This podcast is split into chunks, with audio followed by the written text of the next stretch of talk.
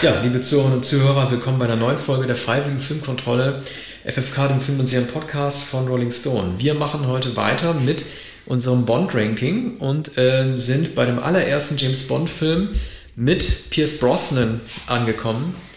Oder wie Barry Sonnenfeld, der Regisseur, immer genannt, Pierce Bronzeman. Wir finden eigentlich nicht, dass es ein Bronzeman ist, sondern ein Pierce Brosnan ist. Äh, wir beide haben zumindest äh, äh, in dem, als, als im Vorgespräch, als wir uns gefreut haben auf die Sendung, waren Arne und ziemlich schnell darüber einig, dass wir Pierce Brosnan mögen. Wir wollen mal gucken, jetzt haben wir den Film ja gesehen, wie dieser Film gealtert ist. Er ist ja auch schon bald fast 30 Jahre alt, das kann man sich gar nicht vorstellen. Wir fangen an mit der Rubrik Musik und dem Titelsong Golden Eye von Tina Turner. See reflections on the water,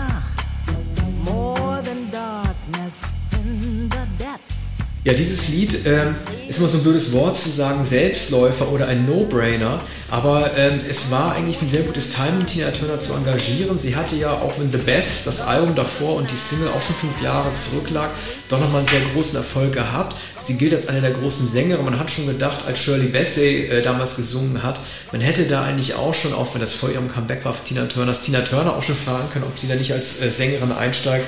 Das Besondere an dem Lied Golden Eye ist, dass es geschrieben wurde von Bono und The Edge. Man gar nicht unbedingt hört, dass es ein äh, U2-Lied ist oder eins von Bono und The Edge. Es gibt ja die sogenannten Guide Vocals, die halt ein Sänger oder ein Komponist für die Sängerin, die das letzten Endes dann auf Band einsingen wird, dann vorspielt. Die kann man auf YouTube hören von Golden Eye. Da versucht Bono ein bisschen zu klingen wie Tina Turner, um mir vorzumachen, wie sie singt. Das war auch eine interessante Ära für U2 generell, das Jahr 95 Sie hatten ja 91 Achtung Baby gemacht, dann Zuropa, die sehr umfassende Tour, äh, Tour.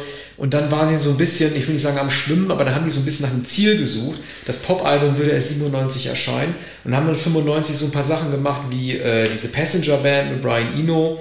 Adam Clayton und Larry Mullen haben äh, das Mission Impossible Theme neu aufgenommen.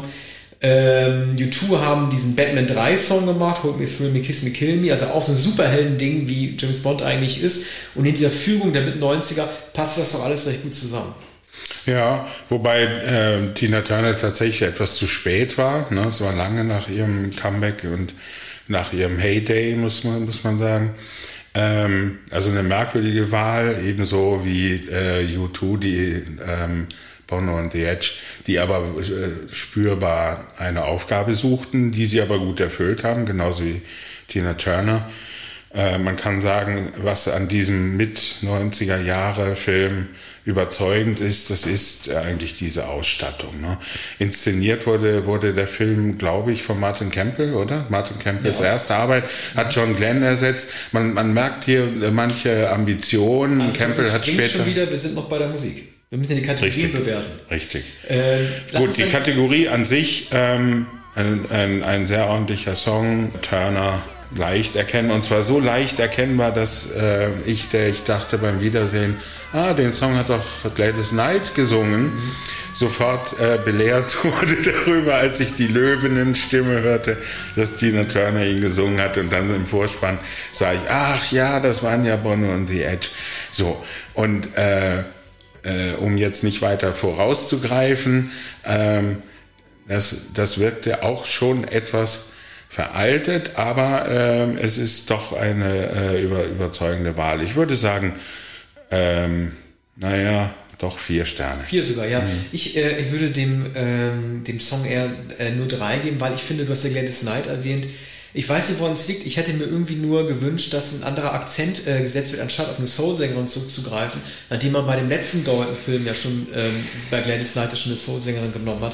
Übrigens auch eine Sache, die mich bei dem ersten Bond mit, äh, mit Daniel Craig so begeistert hat, dass man halt Chris Cornell und so ein hartes Lied genommen hat, um gleich so ein Exempel zu setzen. Wir können noch mal kurz über den Soundtrack von Eric Serra, Serra reden. Ähm, der fast ein bisschen untergegangen ist, wahrscheinlich auch mit gutem Grund, weil hier dieses Problem, das damals Michael Kamen schon gemacht hat bei äh, License to Kill, es gibt einfach keine prägnante Musik in diesem Film. Ja. Ja, ist auch ein Nachteil, das ist, ähm, muss ich ja etwas vorgreifen, dass es ähm, fast keine kontemplativen Momente gibt. Ne? Also der Film eilt von Schauplatz zu Schauplatz und wirkt unglaublich lang. Und es ist musikalisch ähm, leider überhaupt nicht mit, mit Leitmotiven oder auch nur mit atmosphärischer Musik verbunden, weshalb der Film auch wie ein Stückwerk wirkt und zwar äh, noch mehr als die gescholtenen späten Roger Moore oder gar die Timothy Dalton-Filme. Ja. Dann kommen wir mal zur nächsten Kategorie, ähm, nämlich äh, Action-Szenen, Action. Äh, wir erleben gleich äh, zu Beginn des Films eine Szene, die äh, vielfach noch diskutiert werden würde und die so in den Kanon der unglaubwürdigen Bond-Szenen eingegangen ist, auch wenn äh, das überhaupt nichts Besonderes ist, dass es, dass es unglaubwürdige Szenen gibt, weil die halt zu Bond mit dazugehören. Im Grunde erleben wir hier einen Mission Impossible Moment, äh, der ein Jahr später äh, durch Tom Cruise als äh, Ethan Hunt erst etabliert werden äh, würde, nämlich äh, die total unmögliche Action-Szene. Ne? Jeder weiß, worum es geht. Ein Flugzeug stürzt Führer, also Pilot los, einen Abhang runter. James Bond stürzt sich mit dem Fallschirm hinterher, schafft es, dieses Flugzeug einzuholen im Fall gleichzeitig. Auch im freien Fall, Im freien ich. Fall. Mhm. Gleichzeitig auch durch das Cockpit sich hineinzubewegen und ja. den Kopf zu stoßen und dann ähm, sich äh, ins Cockpit hineinzusetzen und die Maschine wieder nach oben zu reißen. Ich frage mich nur, ich bin ja kein Physiker oder kein äh, Physikexperte, kann man schneller fallen als ein vielfaches schwereres ja. Flugzeug? Geht das überhaupt? Mhm. Ja, der Film spottet in manchem, äh, mindestens der Physik, der, den Gravit Gravitationsgesetzen und dergleichen. Das fände ich charmant, wie den sehr guten Beginn mit der riesigen Staumauer, ähm, die er ähm, hinunterspringt. Ne? Auch da im freien Fall, aber natürlich angeschnallt an das Seil und dann kommt diese, ich glaube, sibirische äh, Atomwaffenfabrik oder der, der, da geht es um, diesen, um dieses Golden Eye, also Satelliten, glaube ich, ne, von dem es dann äh, nur, nur zwei gibt und der eine ist da. Und ähm, ähm, und da dringt er dann mit Sean Bean, seinem ähm, alten Freund und Co-Agenten, ein. Und ähm, die, dieser Auftakt ist zwar auch weit übertrieben, aber ist ein Knalleffekt, weil Sean Bean, äh, ich weiß gar nicht, ob man hier, ob man hier Spoiler setzen darf. Das ist ein alter Film. Jedenfalls äh, denkt man, wie Sean Bean, der im Vorspann als vierter Schauspieler genannt wird, ist sofort tot. Ne? Und zwar umgebracht von dem als ungefähr siebter Schauspieler. Äh, der, der, der, deutsche Schauspieler, der Fassbinder. Gottfried John. Ja, Gottfried John, der, der, der hier einen exzellenten Bösewicht darstellt, äh, der dann allerdings in, im Laufe des Films immer noch, noch einmal ausgereizt wird und dann fast zur Witzfigur wird. Ja. Äh, es gibt noch eine weitere, äh, wie ich finde, belämmerte Action-Szene. Vielleicht deute ich die technisch auch falsch. Es gibt da so ein Autorennen re relativ früh äh, am Anfang. Und äh, das sieht so ein bisschen so für mich aus, als hätte man einfach die Kamerabewegung beschleunigt. Das sieht nicht aus, als würden da zwei schnelle Autos ja, gegenseitig die Serpentinen ja. lang jagen, sondern als hätte man irgendwie so ein 50 km/h Auto genommen und das dann einfach dann schneller gedreht. Ja. Als wenn die nur 30 km/h oder so. Das hat so einen Benny Hill-Effekt. Ja. Das ist sozusagen auch für damaligen Maßstab eines Films 1995 im Grunde genommen nicht mehr vertretbar. Mhm. Ja, es war auch die Zeit, dass sich äh, Autofirmen einkaufen konnten in die Produktion. Ne? Insofern mussten die, die, die Mobile, die nicht ähm, Aston Martin oder äh, wie früher Porsche waren, ähm, mussten immer schön gezeigt werden. Ja, die, diese Autofahrten sind natürlich Zitate der schönen alten 60er Jahre Filme, äh, aber es ist halt nie wieder so geworden, äh, wie es war, obwohl äh, Brosnan natürlich ein romantischer Darsteller ist, der auch genau dieses Dressman-Gesicht der 60er Jahre hat. Die Produzenten waren ja schon früher in den 80er Jahren auf ihn aufmerksam geworden, hatten ihn schon lange im Blick. Und er wäre eigentlich schon anstelle von Timothy Dalton verpflichtet worden. Ne? Wie alt war Brosnan nochmal beim ersten Film, Anfang 40? Ja, Anfang 40 oder erst Ende 30, würde ich vermuten. Ende 30. Ich habe nicht nachgeschaut. Mhm. Aber natürlich zu der Zeit, äh, Remington Steel hat er jahrelang gemacht, weit unter seinen Möglichkeiten. Ähm, aber er hatte genau die Reife, äh, die man dann in der äh, Ferrero Rocher Werbung später so an ihm schätzte. Ne? Mhm. Ähm, eigentlich ist es Ferrero Rocher das Innenbild des Pierce Brosnan einige Jahre später. Ne? Äh, ich gebe dir die Kugel oder ich gebe mir, geb mir die Kugel. War das Raffaello oder Ferrero? Ich glaube Ferrero Rocher. Ja, aber wo auch ja. so Leute mit Fallschirmen landen. Oder nee, nee, warte mal, die Raffaelos landen selber mit Fallschirm, oder? Ja, so? aber ich glaube, er, er steht für äh, Rocher. Ich kann ihn mir auch als den derjenige, der für dieses Weiße, äh, die Haselnuss im Weißen mhm. äh, wird, nicht so gut vorstellen wie den, der für die goldenen Splitternüsse ja. in das Erscheinung tritt. wird aber auch gehen mit der Kerze drin. Ja, na, er kann für sehr, sehr vieles gut Werbung machen, auch für teure goldene Uhren und dergleichen. Nicht zu vergessen, die hohe Kunst der Diplomatie. Ja. Äh, also den Action-Szenen. Ja, aber wobei er sich auf die Diplomatie gar nicht so gut versteht. Es wird ihm hier mehrfach vorgeworfen von seinem alten Freund Sean Bean, wie auch von einer, von der Geliebten in diesem Film, äh, dass, dass er ruchlos ist, dass er ein, ein Killer ist, dass ihn die Gespenster der Men Männer, die er getötet hat, verfolgen. Und, und es wird ihm hier auch erstmals von der, ähm, eben von der geliebten Frau, das ist eigentlich ein romantischer Film, vor, vorgeworfen, äh, dass er sich dazu nicht verhält. Und, und er sagt, er sagt auch selbst, würde er daran denken, könnte er eigentlich gar nicht leben. Er lässt den Gedanken nicht zu und auch keine Zweifel ja, an, an seiner Arbeit. Bean ja auch, ne? Er sagt zu ihnen, du trinkst die äh, Wodka Martini ist ja nur, ja. um die Schreie der Männer äh, zu übertünchen, ja. die du selber getötet hast. Das, das ist eine gute, gute Idee. Ja. Aber das ist natürlich sehr pathetisch. Die meisten haben auch gar nicht geschrien, aber es sind natürlich sehr viele, die getötet wurden. Der Stromberg, und, hat, Stromberg hat, hat schon gespielt. Ja, aber das, ja, die, bei den meisten ging es, einer äh, wurde aufgeblasen und zerplatzt ja. und ein anderer verschwand. Im, die meisten sind einfach Abhänge dann runtergefallen und, ähm, und, und manche endeten im Schlund eines Alligators oder so. Also bei den meisten war es natürlich schnell zu Ende. Aber immerhin, das ist eine neue Überlegung. Aber hier ausgerechnet und so, und so ähm, emphatisch und, und ähm, vorwurfsvoll äh, vorgetragen von einem anderen Agenten, Sean Bean, der ja mindestens genauso brutal war, der auch die Lizenz zum Töten hatte und der jetzt in eigener Sache weiter tötet. Und da, dabei wird immer zugesagt für England. Das ist der, der, äh, der Wahlspruch von äh, Sean Bean und Pierce Brosnan. Und der, der wird immer wieder gesagt. Und zwar dann auch ins Zynische gewendet, als feststeht, dass Sean Bean erstens weitergelebt hat und dass er zweitens der eigentliche Schurke ist, mit dem Brosnan es hier zu tun hat. Also eine ähm, die, die korrumpierte Freundschaft ist hier Thema des Films, aber es ist eben doch sehr angestrengt, als man dann sieht, dass der Mann im Dunkeln Sean Bean ist und, und, äh, und dass ja, der, der, äh, der eigentliche Feind Pierce Brosnan ja, ist, wendet sich der Film zu, ist, zu einem, einem Rache-Buddy-Movie. Das ist leider auch ein Muster, das in dem Film nicht gut aufgeht, denn auch wenn es 1995 noch kein verbreitetes Internet gab, wurde man doch in allen Zeitschriften darüber informiert, wer als wer getötet wurde. Denn es ist doch klar, wenn man erfährt, der neue Bond heißt Pierce Brosnan, dann will man auch wissen, wer ist der neue Bösewicht. So. Und du hast in der Konstellation ja noch Famke Janssen, hast, hast du da noch gehabt, und jetzt fällt mir die, das Bond-Girl nicht ein, müssen wir mal Französischer Name, glaube ich, oder? Ja, ich, Einer nicht sehr französischen man, Frau. Man wusste auch ähm, von den Gottfried John-Interviews, ist ja mal so eine Ehren, Ehrenwidmung. Zu, ich bin jetzt Bond-Böse, ich wusste man, okay, immer wieder ein Deutscher, aber nein, Nebenrollen Deutscher. Es war völlig klar und so wurde Jean ja auch verkauft, dass er der neue Villain einfach auch ist. Ne? Ja. Das wurde, das konnte man einfach lesen. Also die ganze Überraschungsmoment ist da natürlich, hat dadurch natürlich nicht funktioniert. Ja. Also die, die übliche äh, Panzerfahrt durch die Stadt äh, ist, ist natürlich sehr mutwillig. Ich, ich habe nicht nachgesehen, äh, ob er tatsächlich an den Schauplätzen gedreht wurde.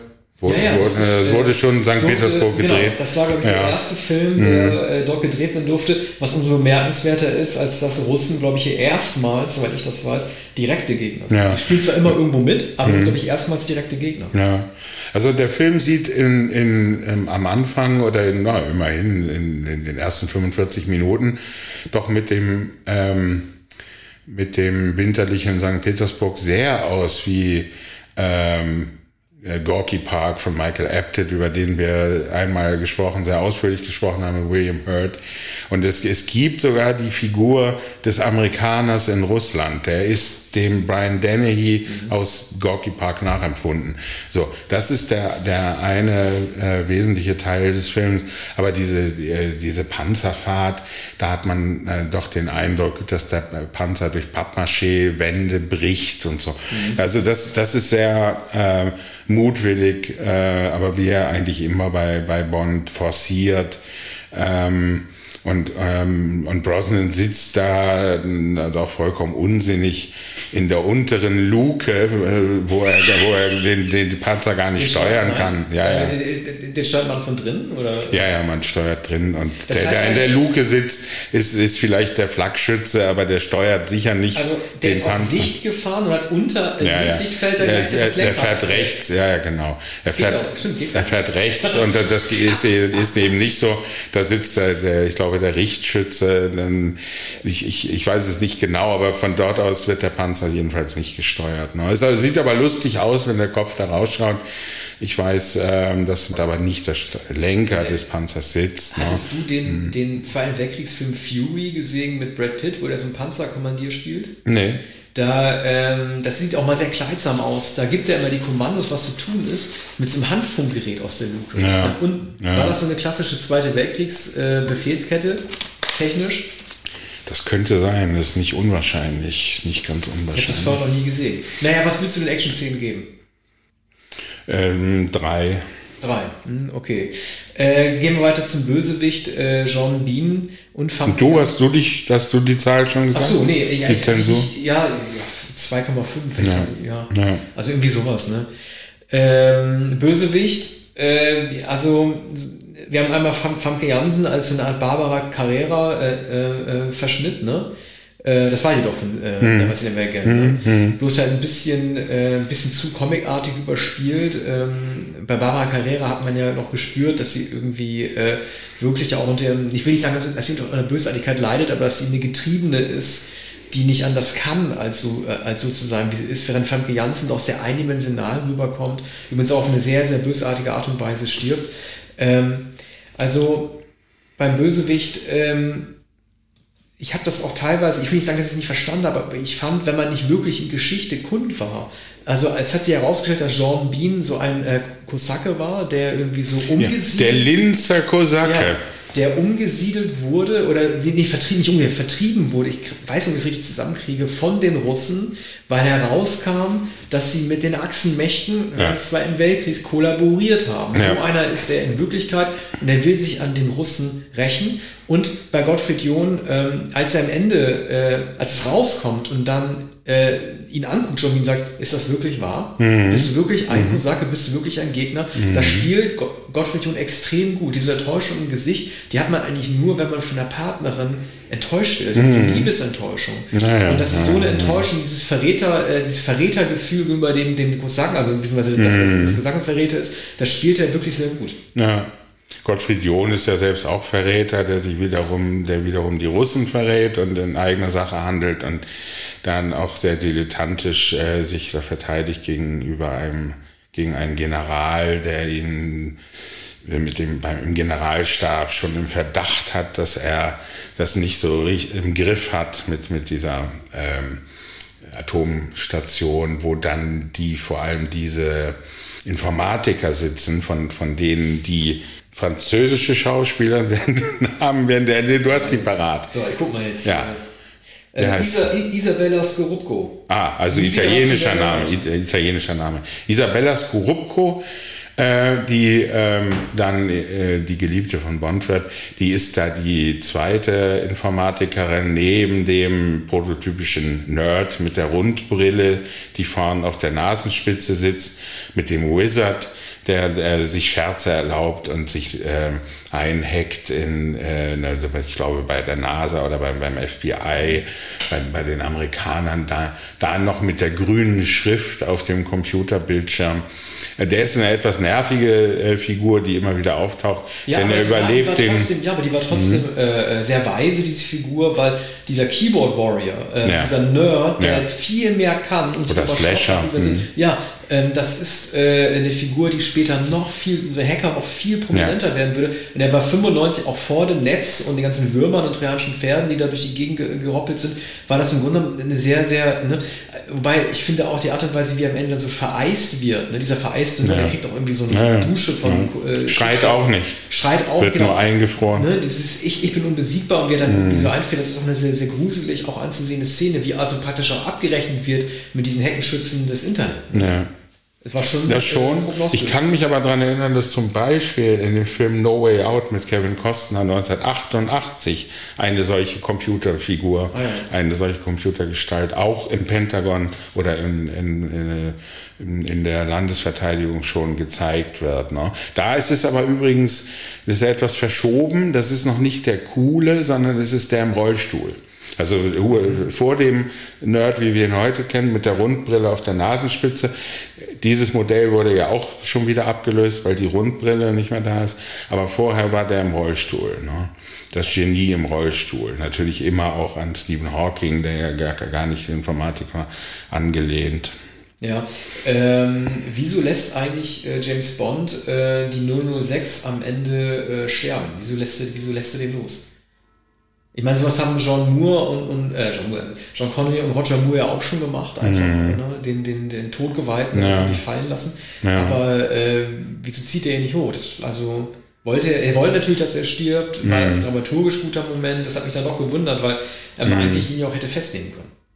Ja, ich glaube, es brauchte hier ähm, die endgültige Abrechnung. Ne? Also es brauchte hier äh, die ähm, den, den Tod des einen, da der andere äh, den Tod Brosnans wollte, ähm, zahlte es ihm heim. Er, er, hat auch, er, er hatte auch zu viel auf dem Kerbholz, ne? er hat sich schon zu viel erlaubt. Und, und er hat Brosnan ja auch verspottet und ihn attackiert und ihm äh, moralische Verkommenheit vorgeworfen. Und das alles pariert Brosnan nicht so richtig überzeugend, weil das natürlich schon an den Kern seines Selbstverständnisses rührt. Äh, also der ist hier so ein verwundeter Mann. Und ich, ich finde, äh, dass äh, Brosnan das auch äh, gut darstellt. Ne? Das Drehbuch kommt ihm immer wieder dazwischen. Übrigens, Richard Maybaum war hier erstmals nicht mehr am Werk. Und äh, da weiß man dann Maibaum wieder zu schätzen, den, man, den wir natürlich auch oft kritisiert haben. Ja, stimmt. Äh, generell äh, finde ich es gut bei Jean Bean, dass wir hier einen Schurken haben, der äh, Bond körperlich gewachsen ist. Also die Schlägereien, also gerade oben in, in diesem Raum äh, über diesem Turm dort, am Ende, als es zum Showdown kommt. Ich finde Bond-Filme generell immer gut, wenn Bond es mit einem äh, ähm, Gegenspieler zu tun bekommt, der eine ähnliche Statur hat wie er. Mhm. Also es gibt natürlich immer die unterschiedlichen. Ne? Also Stromberg und Goldfinger haben auch ihre Vorteile. Drax ist ja dann irgendwie doch irgendwie zwei Meter groß, auch wenn er aussieht wie 1,60. Also da sieht man dann irgendwie doch, dass, die, dass es sich auszahlt, wenn man einen Gleichaltrigen nimmt, mit dem man sich irgendwie kloppen kann. Ja. Ja, und hier kommt natürlich noch so die Janusköpfigkeit hinzu oder die, ähm, die Zwillingshaftigkeit der beiden, ne? oder man, wie man so sagte, die ungleichen Brüder, die aber den Weg zusammengegangen sind und die einander vertrauen. Man, man hat aber dann doch am, am Anfang schon den Eindruck, nicht nur, weil äh, Brosnan die Zeituhr knapper einstellt als angekündigt, sondern ähm, in, in diesem, mit diesem pathetischen für England James äh, kommt ein bisschen aufgesetzt vor. Ne?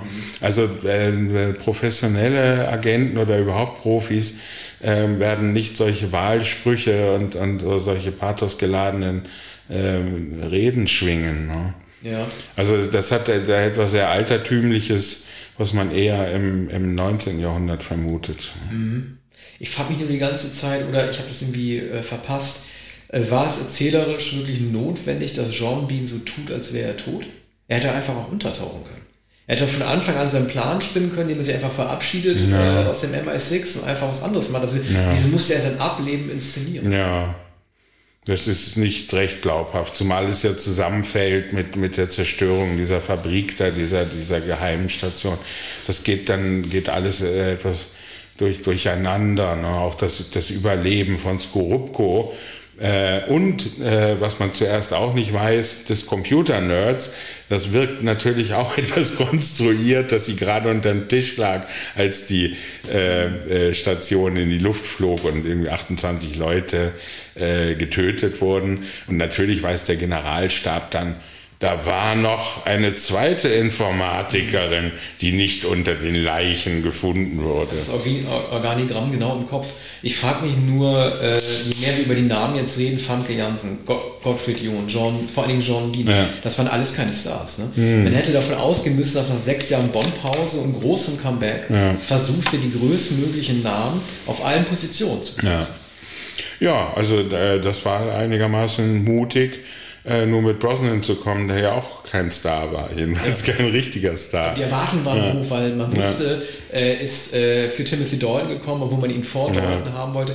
War, war zu Moore-Zeiten schon im Gespräch eigentlich? Ja, ja, ich glaube auch zu Moore-Zeiten. Ja, in der Spätzeit von Moore hatten sie ihn schon im Blick. Ne?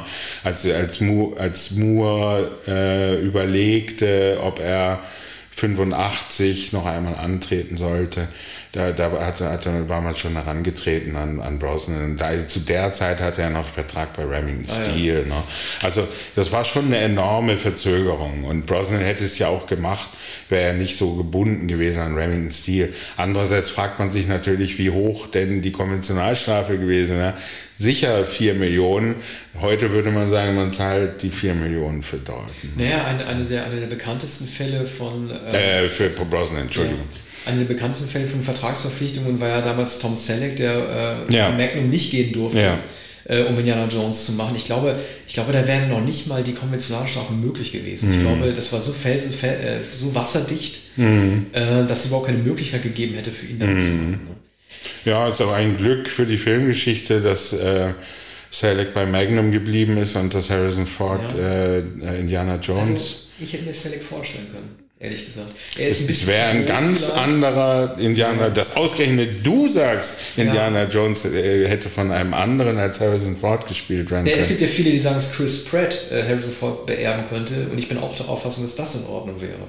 Aber äh, es ist trotzdem gut, dass es so gekommen ist. Also Ford ist als Indiana Jones besser als als Han Solo. Äh, wobei als Han Solo auch gut ist. Aber wer wäre denn auf diesen Irrsinn gekommen? George Lucas ist ja eigentlich der Entdecker von Harrison Ford. Und äh, Spielberg kann doch nicht gedacht haben, dass Selleck die bessere Besetzung ist. Naja, doch, guck mal, ich meine, ähm, du hast eine sogenannte ikonische Rolle als Han Solo. Mhm. Das könnte total ja. nach hinten losgehen, wenn du dann, ja. wenn du versuchst für den nächsten, für die nächste Co-Produktion dann auch wieder diesen Star zu setzen, äh, direkt gepackt, also gesandwiched mhm. zwischen die Star Wars Filme. Also Indiana Jones 1 war ja 81 nach Empire und vor Return. Und dann, dann hättest du fast eine Dreierkette von sehr großen Produktionen von einem Typen, der zwei äh, sehr ikonische Rollen spielt. Also das war, glaube ich, schon ein Risiko. Und natürlich besteht die Pointe daran, dass äh, die Ford nur genommen haben, weil er für seinen Freund George Lucas so ein Stand-in war, um das Drehbuch zu, äh, zu spiegeln, also beim Casting. Genauso wie er schon ähm, 1976 bei Star Wars ja eigentlich nur als Freundschaftsdienst für mhm. George Lucas die Drehbuchseiten gelesen hat. Die hatten ja eigentlich, wer war das? Und war das Kurt Russell? Die hatten äh, verschiedene Schauspieler als Han Solo im Blick. Aber es ist ja trotzdem gut, dass es so gekommen ist. Äh, ich gebe den Bösewichten in, äh, in diesem Film eine 4. Alle zusammengenommen. Ja, zusammen. Also Famke Jansen, ähm, Gottfried, Gottfried John ja. und Sean Bean. Mhm. Ich würde so sagen, Famke Jansen finde ich ausgesprochen ähm, erotisch und ähm, auch amüsant mit, mit ihrer Nussknacker-Oberschenkelschere. Äh, ist, ist natürlich grell, comichaft, aber trotzdem. Äh, Janssen finde ich vier und ich hätte sie gern noch in anderen Filmen. Sie hat sich ja noch in vielen Filmen gespielt, aber hier sehr prominent. Ich weiß auch gar nicht, sie sieht nicht aus wie Famke Janssen. Das fasziniert mich bei ihr. Äh, Sean Bean sieht aus wie Sean Bean. Dem gebe ich eine ordentliche dreieinhalb und Gottfried John ist auch sehr gut. Ähm, vier.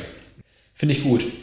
Äh, das Lustige ist, wir bewerten den Film re relativ gut, aber ich habe eigentlich vor, eine schlechte Bewertung zu geben. Ich weiß nicht. Ja, jetzt noch, kommen die, die ja. noch schlechteren Bewertungen.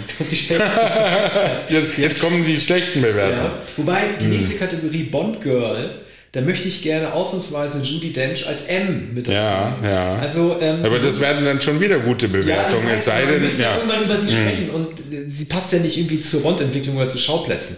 Äh, also, das ist im Grunde eine sehr moderne Idee gewesen, so wie man es heute hat, wie so ein Kuh quasi. Äh, ben, äh, Ben, ähm, M als mhm. Frau zu besetzen. Also ja. das lag nicht in der Luft, eine Frau zu nehmen. Es war eine sehr revolutionäre Idee, das zu machen. Sie hat ja auch bis äh, zu ähm, Skyfall die Linie gehalten, also bis zu Daniel Craig. So machen das Filme eigentlich heute. Man nimmt irgendwie, so wie man die Ghostbusters durch Frauen darstellt oder wie man äh, Rollen, die vermeintlich nur für Weiße sein sollen, mit schwarzen Darstellern besetzt, hat man hier eine Frau genommen und das ist eine sehr gute, eine sehr gute Idee gewesen. Also äh, sie war damals, ich weiß nicht, ob sie damals schon die Dame Judy Dench war, aber sie hatte noch lange diesen Shakespeare-Status ja. in den Filmen, den sie danach äh, eingenommen hat. Das kam, glaube ich, erst mit äh, hier Shakespeare in Love. Äh, sie hat, macht gute Sprüche. Sie sagt, wenn ich Ironie will, spreche ich mit meinen Kindern. Wham, bam, bam. Ja. So auf Bond drauf. Und das sind einfach gute mhm. Sachen. Und natürlich dieser in Trailern viel zitierte Spruch, der so ein bisschen sehr plakativ wirkt, aber sie sagt ihn halt, sie sagt, Bond, Sie sind ein sexistischer, frauenfeindlicher Dinosaurier, ein Relikt des Kalten Krieges. Es hätte wahrscheinlich äh, äh Phoebe Waller-Bridge als Drehbuchautorin ein bisschen besser gemacht, dieses Statement auf den Dinosaurier Bond zu stopfen. Dieser Satz fällt ja im Grunde genommen nur, damit wir uns abgrenzen können von dem, was Bond stattdessen darstellen soll und ab Brosnan auch stattdessen darstellen soll. Ja, aber ob Brosnan tatsächlich ähm, dieses Bild bricht, das war vielleicht die Absicht bei dem ersten Film. Also als Brosnan dann weg war, wurde gesagt, ah, jetzt kommt endlich der neue Bond. Alles beginnt von neuem mit, mit Craig. Ne? Wenige Jahre später eigentlich, als Craig dann den Fluten entstieg, äh, hieß, der Martin Campbell hat auch diesen Film, glaube ich, inszeniert, den ersten Craig. Und, ähm, und da hieß es, jetzt ist, kommt aber eine andere Gestalt. Ne? Immerhin, äh, mit Goldeneye wurde es versucht, mit Jodie Dench wurde es versucht. Ich bin, ähm, ich bin nicht glücklich über die Dialoge. Wir haben die Kategorie Drehbuch nicht. Ich glaube, dass so vieles an einem Drehbuch scheitert. Schwülstige Dialoge. Ich, ich finde es ein bisschen aufgesetzt, dass er sagt, naja, also der frühere Chef hatte, hatte hier äh, immer den, ähm, den Wodka bereit. Und sie sagt, nein, ich, ich habe äh, Scotch. Ich bevorzuge Scotch. Und dann holt sie die Flasche raus, trinkt er dann auch. Das soll natürlich äh, zeigen, weil Wodka Martini wird hier nicht getrunken. Ne? Im Übrigen hat man vorher weder Connery noch äh, Moore noch Dalton da äh, Wodka Martinis trinken sehen, soweit ich mich erinnere. Man wird mich korrigieren, aber in der Regel waren das keine Trinkszenen mit, mit dem alten M.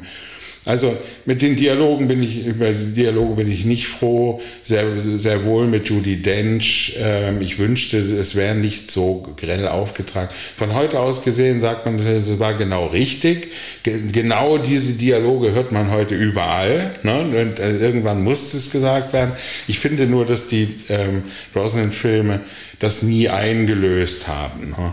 Letztlich fiel er immer wieder in dieses Rollenklischee zurück und äh, das ja natürlich auch äh, genüsslich zelebriert wird und das möchte man ja haben.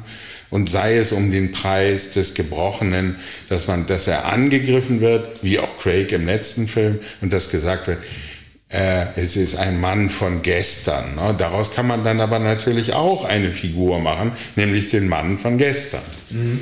Ich möchte äh, kurz auf ähm, nochmal ganz kurz auf das Zitat mit dem Relikt des Kalten Krieges und den frauenfeindlichen Dinosaurier zurückkommen. Das ist übrigens auch ein Beleg dafür, äh, dass davon ausgegangen wird in dieser Bond-Serie, dass äh, der James Bond, der Pierce Brosnan ist, der gleiche James Bond ist, der Roger Moore gewesen ist, als auch Sean Connery, als auch Lazenby, als auch Dalton. Also viele sagen jetzt mit dem Tode James Bonds in keine Zeit zu sterben, äh, das ginge so in Ordnung, weil James Bond ist immer wieder ein neuer Mensch, der halt zufällig James Bond heißt. Aber äh, die äh, Sätze wie diese zeigen auch, dass davon nicht ausgegangen wird. Es ist zwar gegen jede äh, Wahrscheinlichkeit einer Zeitachse, dass jemand im, ab dem Jahr 1962 bis zum Jahr 1995, in dem jetzt GoldenEye in die Kinos gekommen ist, immer wieder die gleiche Person verkörpert oder dass er halt irgendwie auf magische Weise nicht älter wird. Aber das wird auch hiermit behauptet und das ist sozusagen auch ein Beleg einfach dafür, dass davon ausgegangen wird, dass derjenige, der Dr. No getötet hat, derselbe ist, der Goldfinger getötet mhm. hat und der wiederum derselbe ist, der Kamal Khan und jetzt irgendwie ihn ja tötet, mhm. John Bean. Ja, also auch hier ist gegen die Physik, gegen jede Wahrscheinlichkeit gesetzt. Man, man muss akzeptieren, dass, dass ein Mann mit einem anderen Gesicht kommt, der zwar eine Geschichte hat, die aber doch sehr vage bleibt. Ja. Ähm, also den Bond Girls, jetzt haben wir über die eigentlichen Bond Girls gar nicht gesprochen. Die eigentlichen Bond ja. Girls. Isabella Skorupko, ähm, ja, wie soll man sagen, eine, eine Programmiererin, eine IT-Fachkraft, ich weiß nicht, was ich, also es ist irgendwie, ich habe den Film, das ist gar nicht so lange her, dass ich den gesehen habe, aber mir ist mhm. bei dieser Frau ja. einfach nichts hängen ja.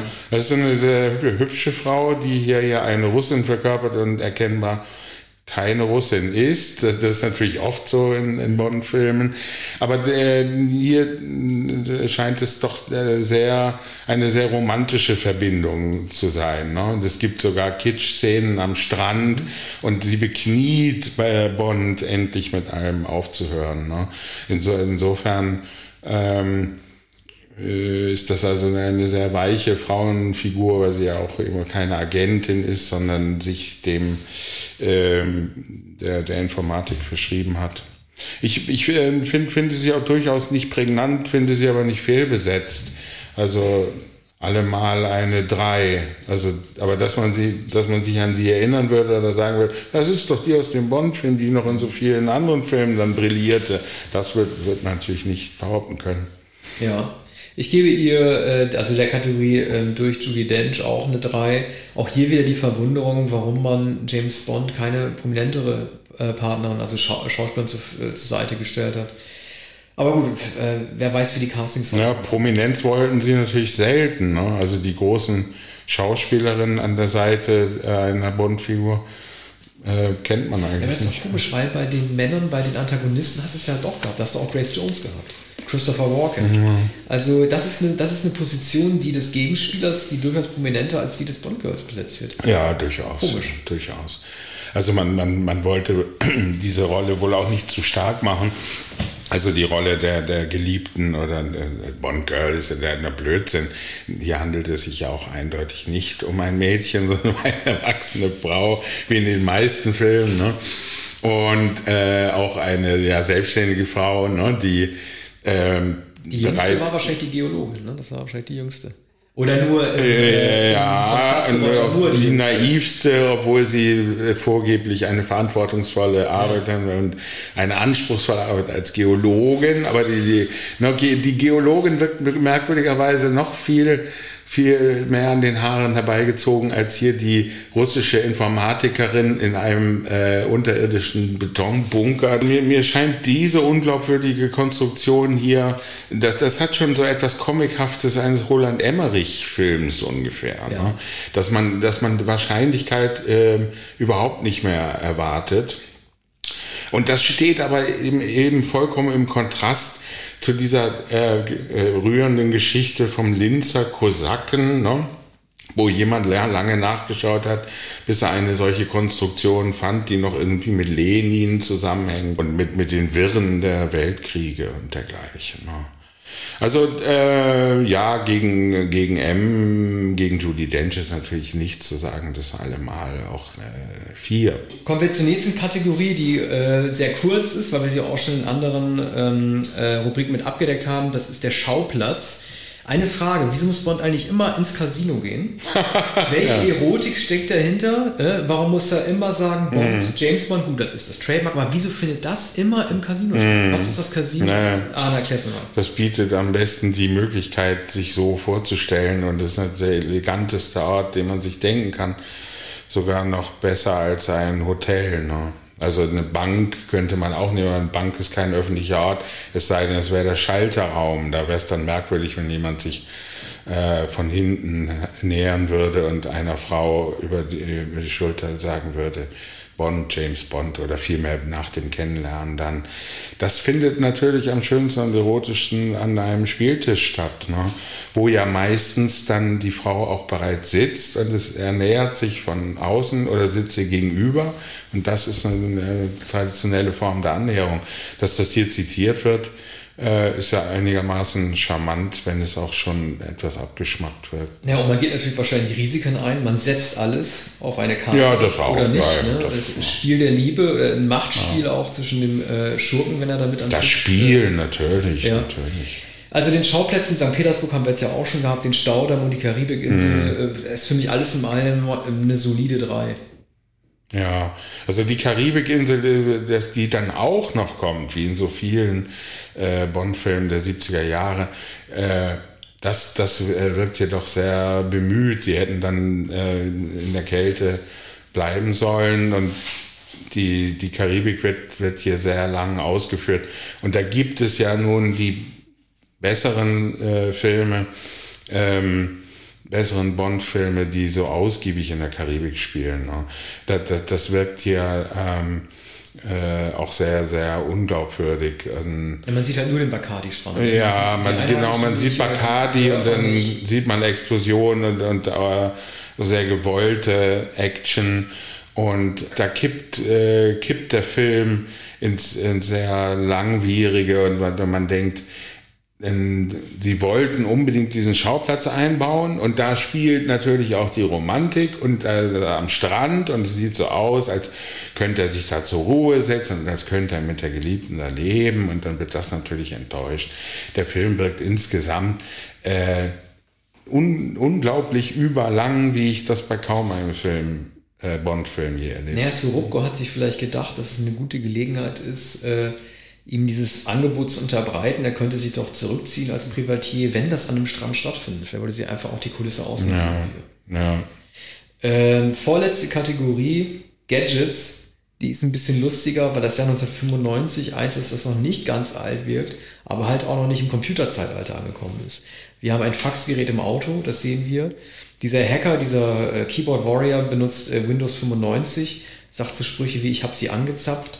Äh, wir haben ein, eine EMP, den elektromagnetischen Impulsbombe, Ne, ähm, was auch eine Sache ist, was damit als Gefahr, später war es das bei 24, der Serie im Kiefer Sutherland, mhm. da gab es auch die EMP, das wurde alles also aufgebaut. Aber was mich am meisten geärgert hat, war tatsächlich Q mit seinen Gadgets. Ja. Also was da passiert in seinem Labor, ne, mhm. da fliegt irgendwas ständig in die Luft. Das geht über alle Schutzbestimmungen, die ein ja. Arbeitsplatz haben sollte, hinaus. Es ist nur mhm. noch eine Groteske und er hat seinen Laden einfach nicht mehr im Griff. Mhm. In jeder Ecke explodiert irgendwas. Es ist, ja mhm. wirklich, äh, das ist wirklich eine Satire geworden. Ja. Ja, klar, das ist äh, nur noch ähm, Zitat und äh, eigentlich nur noch Charade oder äh, wie sagt man, Running Gag, ne? Nicht sehr lustig, obwohl äh, Brosnan dann am Ende einen, ein, ein Baguette hochnimmt und sagt, was ist das hier? Das ist mein Frühstück, sagt, sagt Q. Ne? Aber äh, das sind so sehr bescheidene Witzeleien, wo man merkt, also Brosnan äh, augenzwinkernd steht er in dieser Werkstatt. Ne? Und äh, das kann Brosnan ganz gut. Äh, also man, man sieht ihm an, dass er äh, auch gar nicht da sein will. Ne? Das steht mit seinem schönen Anzug da und man muss mit ihm Zausel reden, dem eine etwas größere Rolle sogar noch hineingeschrieben wurde, weil es ja schon die späten Tage dieses verdienten Schauspielers waren. Mhm. Ja, aber ich finde die, die, die, Gadgets, das ist alles so bemüht und äh, von dem Zeitpunkt an hätte man eigentlich darauf verzichten sollen oder eine andere Funktion für Q Man hält ja immer seine blöde Uhr ins Bild. Das ja. ist ja auch Produktplacement. Ja, ja, ich weiß nicht, ob es eine Rolex ist oder sonst, man hält immer bei jeder Szene seine mm. Uhr ins Bild. Äh, das hat man zuletzt gehabt in der, in der Vehemenz, glaube ich, bei Moonraker mit Roger Moore. Ja. Ja, Product Placement, das war natürlich die große Zeit des Product Placement auch. Und, äh, und, und dafür eignete sich das natürlich sehr. Aber das ist auch sehr schwach. Nicht deshalb wollen wir den Film so schwach bewerten, aber die Gadgets sind zwei. Und kommen wir schon zur Gesamtbewertung? Eine, eine die wichtigste kommt noch. Die ne. Bond-Entwicklung. Ja. Dies ist der Film, in dem James Bond noch immer eine Frau schlägt. Also äh, das Männerbild, das Frauenbild ist nicht besser geworden, obwohl wir im Jahr 1995 sind, wird auch Gewalt gegen Frauen gezeigt generell, äh, wie er dann auch flirtet. Ne? Ich weiß nicht, wie viele Liebespartner er hat, das habe ich lustigerweise schon, schon wieder verdrängt. Könnte man teilweise auch als sexuelle Belästigung bezeichnen, was er da macht.